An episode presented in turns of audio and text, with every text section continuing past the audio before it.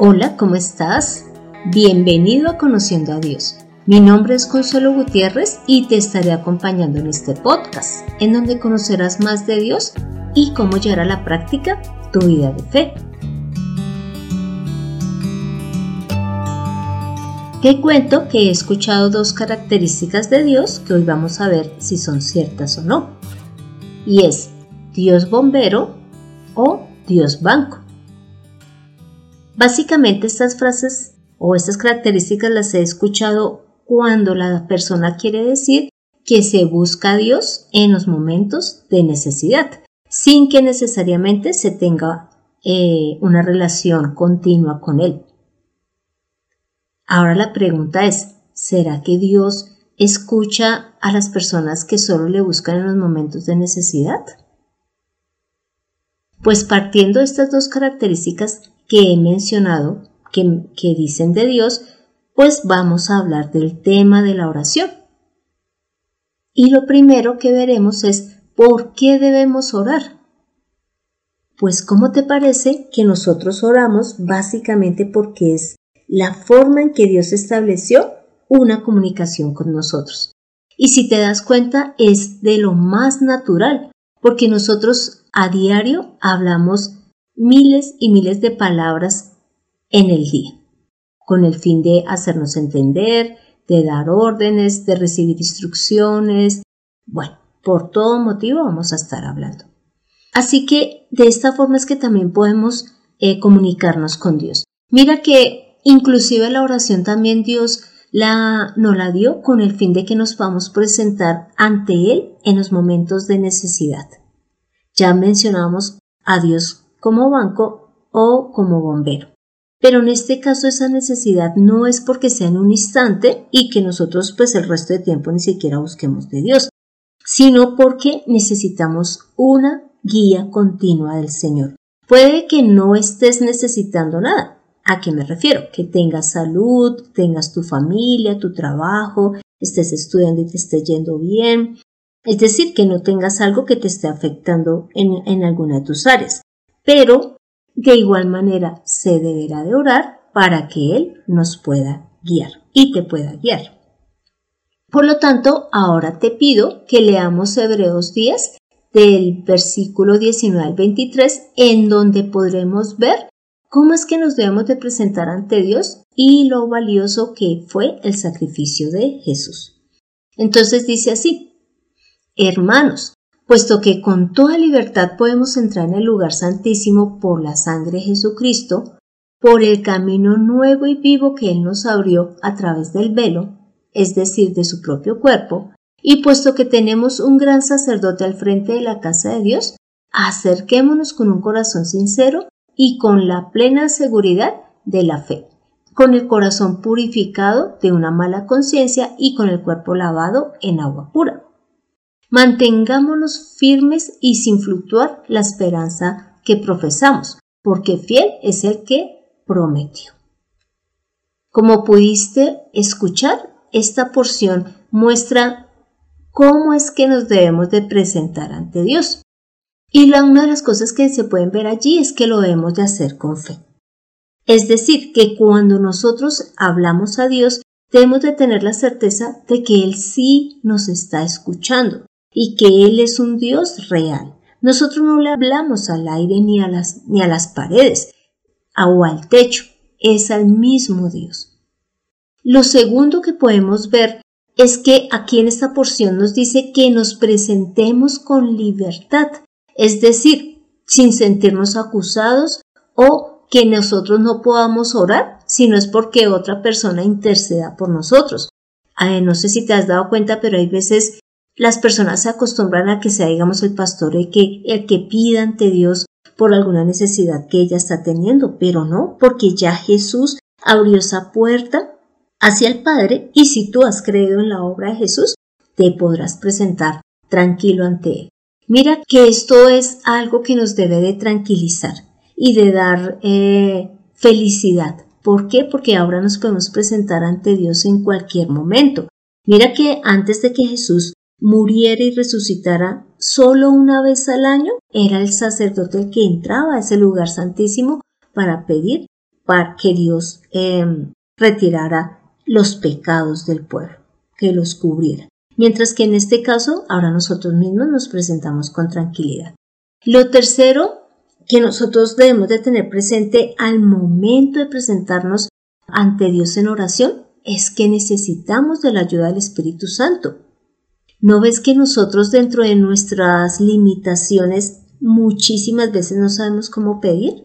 O sea, tenemos clara la necesidad, pero no tenemos el conocimiento de cómo pedirle al Señor o cuál es la respuesta que debemos esperar de Él. Pero el Espíritu Santo se encarga de interceder por nosotros porque Él sabe con claridad qué es lo que queremos pedirle a Dios. Así que lo tercero que debemos de hacer en el momento de la oración es depender del Espíritu Santo para que nos esté guiando. Lo cuarto es que, como lo leímos allí en Hebreos 10:22, es que lo debemos de hacer con un corazón sincero, que esté purificado de toda maldad y que además nos presentemos a Dios con unos labios sin engaño, es decir, sin mentirle. Pues mientras preparaba este tema y hablando del segundo y tercer punto en donde hablo de Jesús y hablo del Espíritu Santo, tengo claro que ante Dios mm, alguien que le esté Ah, solo buscando por necesidad, pues Dios no lo va a recibir, porque si esta persona no ha creído en Jesús, no tiene esa relación continua con Dios, pues ¿cómo va a escuchar su oración? Pero ahora nosotros hemos sido purificados por la sangre de Jesús, nuestros pecados han sido limpiados y además la palabra también nos santifica y nos limpia. Por eso es que ahora sí nos podemos presentar eh, con ese corazón sincero y purificado de toda maldad ante Dios, según lo que leímos allí en Hebreos 10:22. Lo siguiente, el quinto punto, es que nos debemos de presentar humildes ante Dios. Mira lo que dice en el Salmo 51:17. Los sacrificios de Dios son el espíritu quebrantado. Al corazón contrito y humillado no despreciarás tú, oh Señor. Y la palabra contrito significa alguien que se presenta con dolor, con arrepentimiento por alguna falta cometida. Y además dice que humillado, o sea, de una manera sencilla. Entonces, ¿qué quiere decir este punto? Y es que no nos presentemos de manera altiva ante Dios, que habiendo eh, pecado, habiendo cometido algún error, antes lleguemos ante el Señor y dice algo así como, ay, pues Dios agradezca que, que antes estoy descambiando, usted sabe cómo era yo antes y, y antes me tomaba, no sé, un litro de, de aguardiente, ahora me, tomo, me tomé dos o tres copitas. No, sino que lo hagamos de verdad diciendo, Señor, perdóname por, por esto que hice, que dije o que dejé de hacer. Y que mm, seamos humildes ante su presencia. No lleguemos con altivez tampoco exigiendo como, Señor, tú has dicho que moriste y que con tus llagas me has sanado, así que te pido que me sanes hoy mismo. Algo así no, sino que realmente nos presentemos sabiendo, Señor, tú eres el que conoce mi necesidad, tú sabes lo que estoy padeciendo en este momento. Hoy te pido que seas tú ayudándome con esta, con la salud, o que seas tú ayudándome con la provisión que necesito, más no exigiéndole. Lo sexto es que nosotros nos podemos presentar ante Dios y además eh, pues es la forma en que Dios va a estar atento y es porque estemos cumpliendo su palabra. Mira que en Juan 15, en el versículo 7, Jesús dice así, si permanecen en mí y mis palabras permanecen en ustedes, pidan todo lo que quieran y se les concederá. Entonces, ¿qué significa esto? Que no nos podemos desunir ni de Jesús ni de las palabras dadas por Dios a través de Jesús en ningún momento. Por eso cuando te decía que un Dios banco o un Dios bombero, eso no lo podemos tener nosotros como algo real o algo con lo cual nosotros estemos viviendo, porque Jesús mismo nos ha mostrado que debemos de permanecer en Él. Y después de haber orado y habernos presentado de la manera en que Dios lo desea, ahora debemos de aceptar su voluntad, que no sea conforme nosotros deseamos. Hay deseos que de verdad son de corazón, son necesidades profundas, son cosas que realmente eh, nos inquietan, nos duelen, nos entristecen, pero muchas veces queremos obligar a Dios a que haga las cosas como nosotros queremos y no. tengamos claro que la voluntad de Dios siempre es la mejor y siempre va más allá de lo que nosotros podemos imaginar.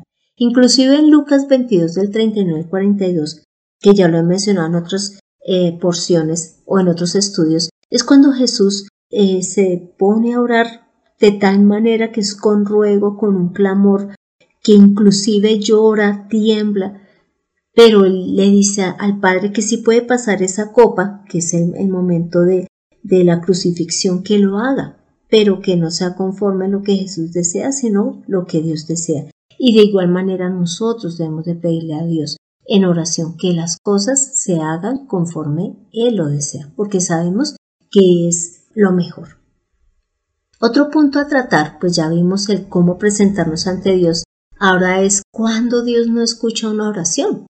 Y vuelvo, y menciono, pues cuando lo tenemos como un Dios bombero, es decir, que solo lo buscamos cuando lo necesitamos, o como un Dios banco que nos debe dar lo que nosotros queremos en el momento en que lo deseamos.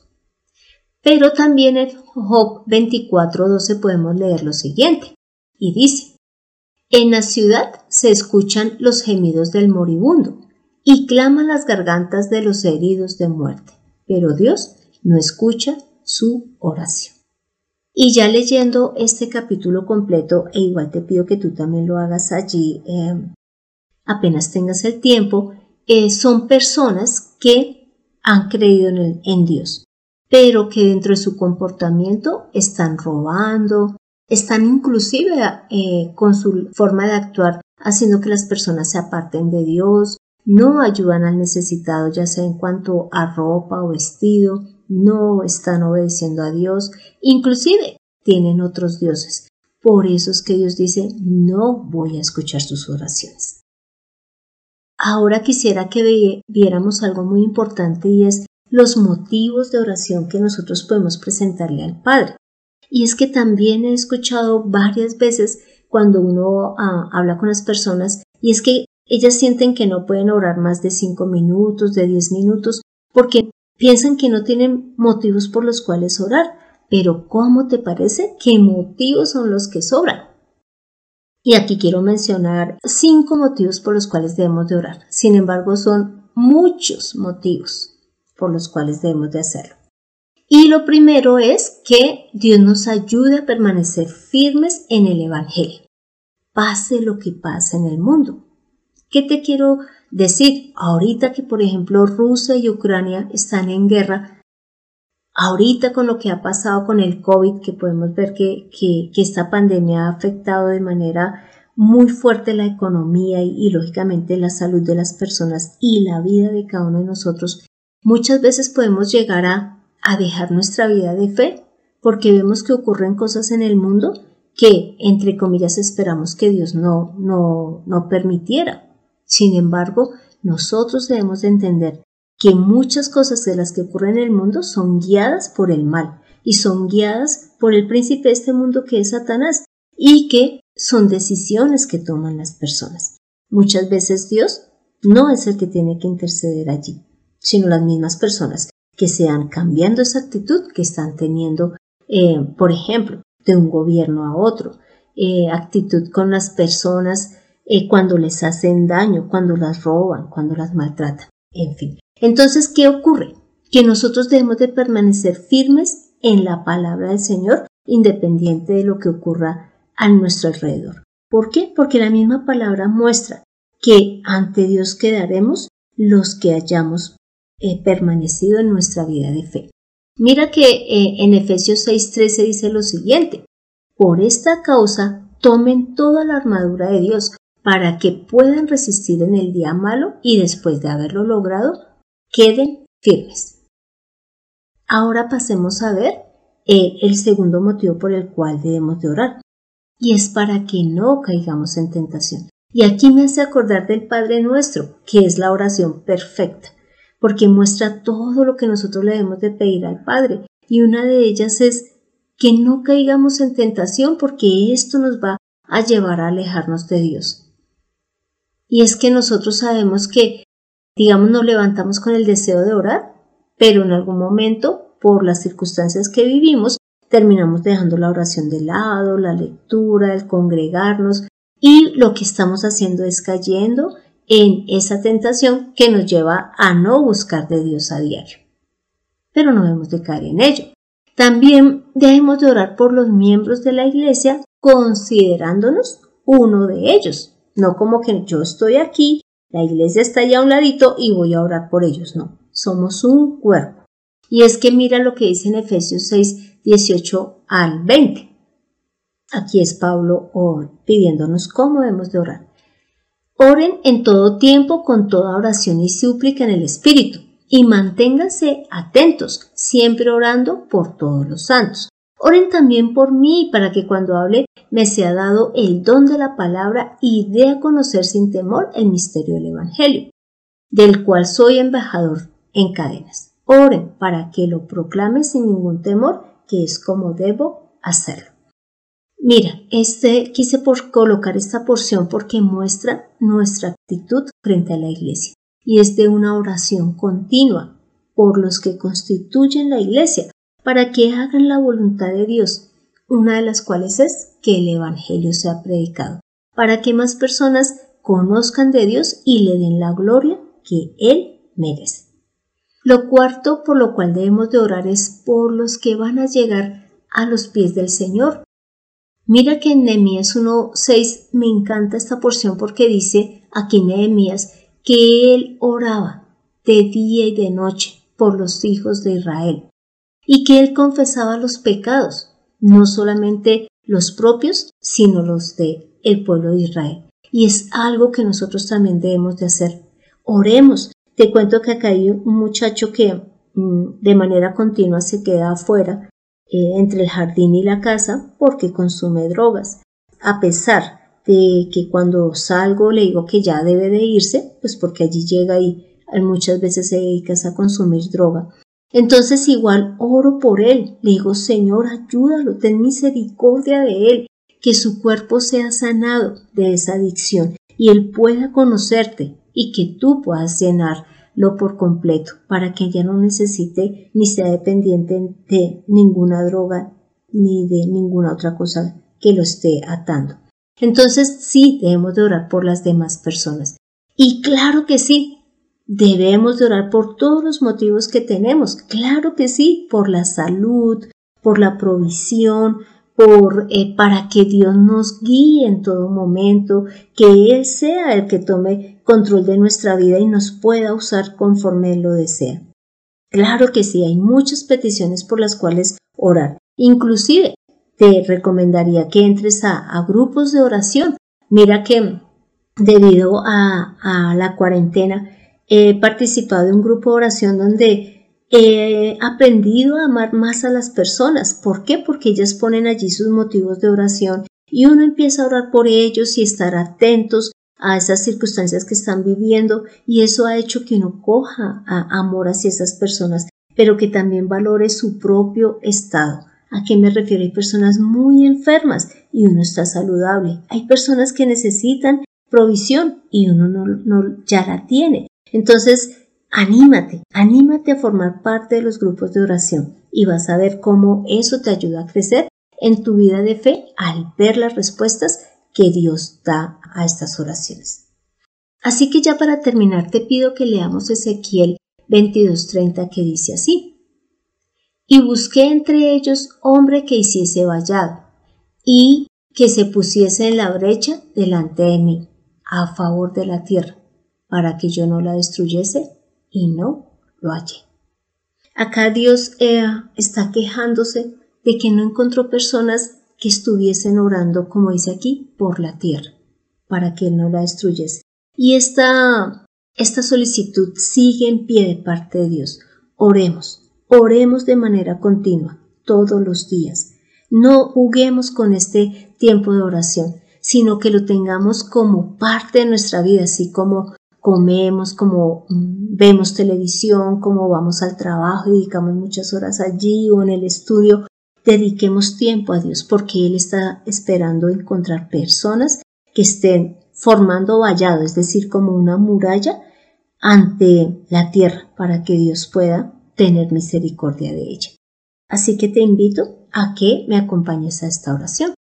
Padre Santo, gracias porque nos podemos acercar a ti con toda libertad. Gracias porque allí podemos presentar todas nuestras necesidades, pero también pedirte que nos uses, que nos llenes de tu Espíritu Santo, para que podamos darte a conocer, para que tu nombre sea exaltado y glorificado por más y más personas. Señor, te pedimos por la iglesia, te pedimos por las familias, por los niños, por los jóvenes, por cada persona que en este momento no te conoce, para que llegue a tus pies y pueda tomar la mejor decisión que es quedarse contigo. Gracias porque a través de Jesús has abierto ese camino para que nos podamos presentar ante ti y recibir misericordia de tu parte, ayuda, guía. Santo Señor, gracias. Gracias por tanto amor, gracias por dejarnos al Espíritu Santo, quien conoce nuestras necesidades, pero también conoce tu voluntad y Él intercede ante ti de la manera correcta. Señor, ayúdanos a ser la iglesia que tú deseas, esa iglesia que también ayuda al necesitado, no solamente llevando la palabra, sino a través de las ayudas en vestido o alimento que necesitan. Señor, y ayúdanos a ser honestos, que seamos ejemplo en el mundo, Padre amado, para que más personas se acerquen a ti en vez de que seamos un motivo para que se alejen. Padre Santo, hemos orado en el nombre de Cristo Jesús. Amén. Así que tomemos la mejor decisión. Acerquémonos a Dios con un corazón limpio, con toda libertad. Entiende la palabra de Dios en conociendo a Dios. Y este fue el episodio 136, en donde vimos que orar es indispensable. Casi que te pido que lo mires como respirar. ¿Para qué? Para poder recibir la ayuda que necesitamos del Señor, sea por guía, sea por, por salud, por provisión, sea por nuestra familia, sea por alguna por la circunstancia que estemos pasando que podamos buscar a Dios en oración, porque allí es en donde Él nos va a escuchar y nos va a responder a través de su palabra. Así que te animo para que leas Job 24 e Isaías 1. Y gracias por escuchar este podcast, ya sea por SoundCloud o por Spotify, mientras organizas el trabajo que vas a presentar. Y no olvides compartir estos episodios por las diferentes redes sociales. Créeme que más personas también necesitan saber de cómo es la oración que a Dios le agrada. Y si deseas que tratemos algún tema en especial, no dudes en dejarme eh, tu solicitud en el correo de mirtaconsuelog.com. Soy Consuelo Gutiérrez, tu compañera en este camino. Quiero darle las gracias a José Luis Calderón por la edición de este podcast. Ahora, Que Dios te escuche. Nos vemos en el próximo episodio.